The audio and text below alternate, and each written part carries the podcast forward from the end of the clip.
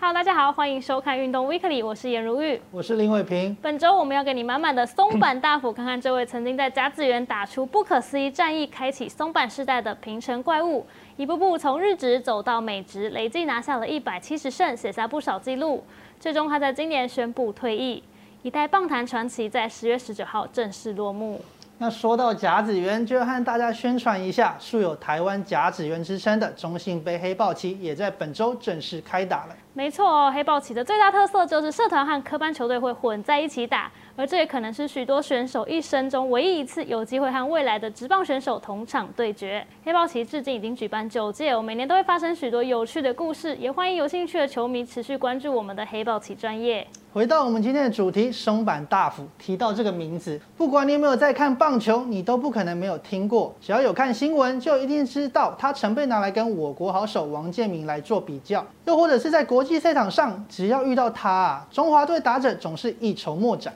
那松坂大辅出生在一九八零年，他的妈妈因为被当时称霸甲子园的明星投手荒木大辅的表现给感动，因此呢，把儿子也取名为大辅。或许是这样的因缘巧合哦，松坂在国小三年级正式接触棒球后，就逐渐成为了球队的主力。不过这时候他还不太爱练球哦，只靠着天赋，就在国中时期随着日本队到处征战。那国中毕业后，松坂获得了超过二十所高中的邀请，要加入棒球队。他父亲当时是想要让他去有着优良传统的地精高中。但是小松板哦，早就在打世青赛的时候跟当时的队友约好要去横滨高中，也因此呢，就展开了他传奇篇章的第一幕。是的，进到传统棒球名校后，不爱练球的松坂也必须跟着球队苦练，但控球还是不稳的他，在高二时因为一次爆头，让球队在该年的甲子园提前出局。因此意识到自己的不足后，松坂便开始发奋苦练，拼命的练习，提升自己的球技。一九九八年，松坂高三这一年，他率领横滨高中一路闯进甲子园八强。而在这场赢球就能晋级四强的关键战役中，他挂帅先发，并上演了一场惊天地泣鬼神、燃烧手臂、狂投两百五十球的疯狂表现。最后带领着球队在苦战十七局后抢下胜利。那隔天的四强赛哦，松坂起初是以野手身份登场，而横滨高中在八局下将比数追成了四比六落后以后，眼看还有机会晋级，那这时候球队就再次压上了王牌松坂登板投球，而他也在顺利解决对手九局上的进攻后，队友在九局下上演了不可思议的逆转晋级决赛。那这一切的剧本哦，仿佛就是为松坂大辅量身打造。决赛当天，他再度先发上阵，最后以一百二十二球标出了赛史第二场五安打比赛，带领横滨高中拿下甲子园冠军。只能说松坂高中最后赢的表现，真的就像是在打电动。而实力坚强的他，高中毕业后顺利入选亚青赛。他也在这次的比赛中，透过翻译传达以后对上中华队，我都要投的霸气讯息。但大家知道为什么小小年纪的松坂会有这样的想法吗？为什么？其实这件事就要回溯到他国中时期，一九九五年，松坂代表日本参加 IBAF 世界青少棒锦标赛。当年在八强赛时，松坂遭到中华队给打爆，最终日本以十一比十六无缘四强。这也让松坂大辅印象深刻，因此促成了这段对上中华队都要亲自主投的原因。而他也说到做到，在一九九八年的亚青赛预赛以及冠军赛两场面对中华队的表现，都拿下完投胜，靠着一颗颗刚猛的直球，让中华队打者是恨得牙痒痒啊！最终，他也帮助日本队以二比一夺胜，拿下冠军。而松坂与台湾的渊源就此展开，他生涯共五次对决中华队，战绩是豪气的五战全胜。因此，当时国际赛只要看到是松坂主投啊，台湾球迷就知道，哎。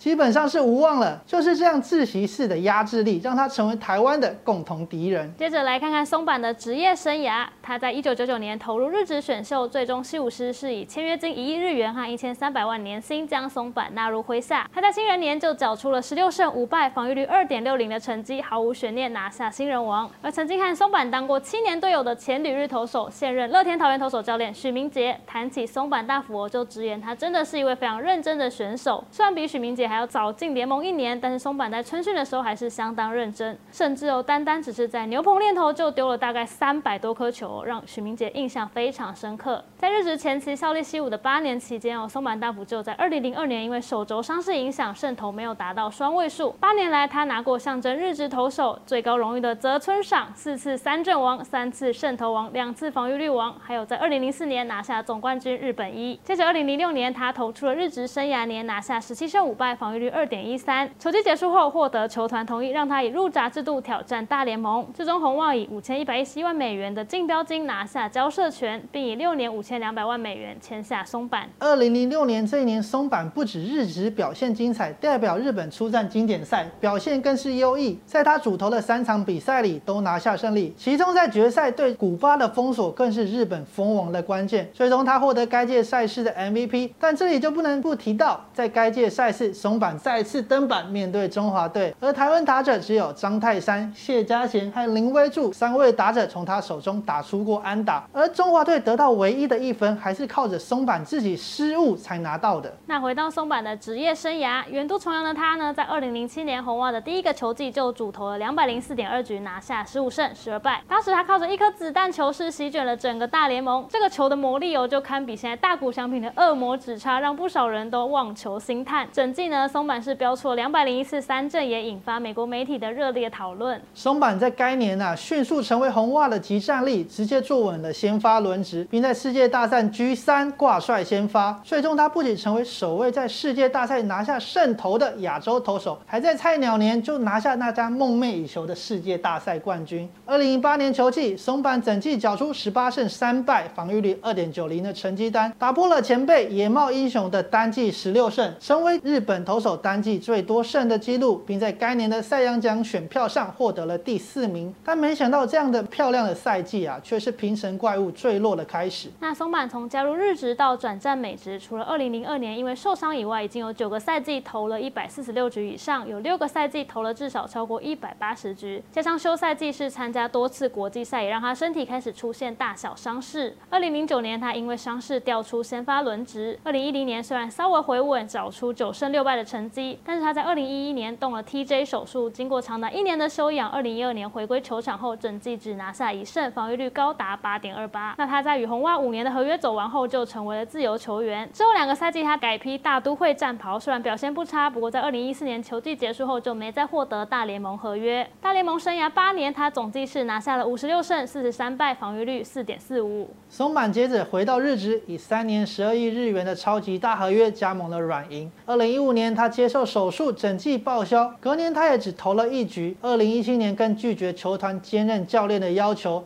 整季没有在义军出赛的记录，这样难堪的表现也让松坂大辅被冠上薪水小偷的臭名。但或许是心中的投手魂还在燃烧，松坂在二零一八年球季加入了中日龙，整季拿下六胜四败，防御率三点七四，还因此获得日职东山再起奖的肯定。但这也是松坂大辅油箱里最后一点的燃料了。二零一九年他只出赛了两场，战绩为零胜一败，防御率为夸张的十六点八八。二零二零年松坂回到生涯的起点，加盟西武狮，不过伤势和年纪让他一直没有办法在一军出赛。终于啊，这位传奇在今年七月抛出退役声明，并在十月十九号象征性的先发上阵，在投了一个人次后华丽转身，正式从闯荡二十三年的投手球退下。事实上，现年四十一岁的松坂啊，去年就因为手指麻木的问题开刀，但这个状况一直没有获得改善。他也坦言，惯用手右手的中指指尖已经感受不到棒球缝线的感觉。所以投的每一颗球啊，都会感到非常害怕。他表示不愿意让大家看到自己状况这么差的样子，因此原本根本就不想再登板出赛了。但他将棒球视为人生的全部，还是希望让大家看到他尽力全力投完每一球的样子。那随着松坂投出生涯的最后一颗球，他也正式告别了这块曾经让他站上世界顶峰的红土赛场。退休后，他表明不想担任教练，还想要多看看这个世界，可能去考船舶执照，可能去学习如何保养汽车，甚至他对经营。YouTube 也感到有兴趣，是，但不管最后松坂的决定是如何啊，这位在两千年初期国际赛总是挡在中华队面前的男人。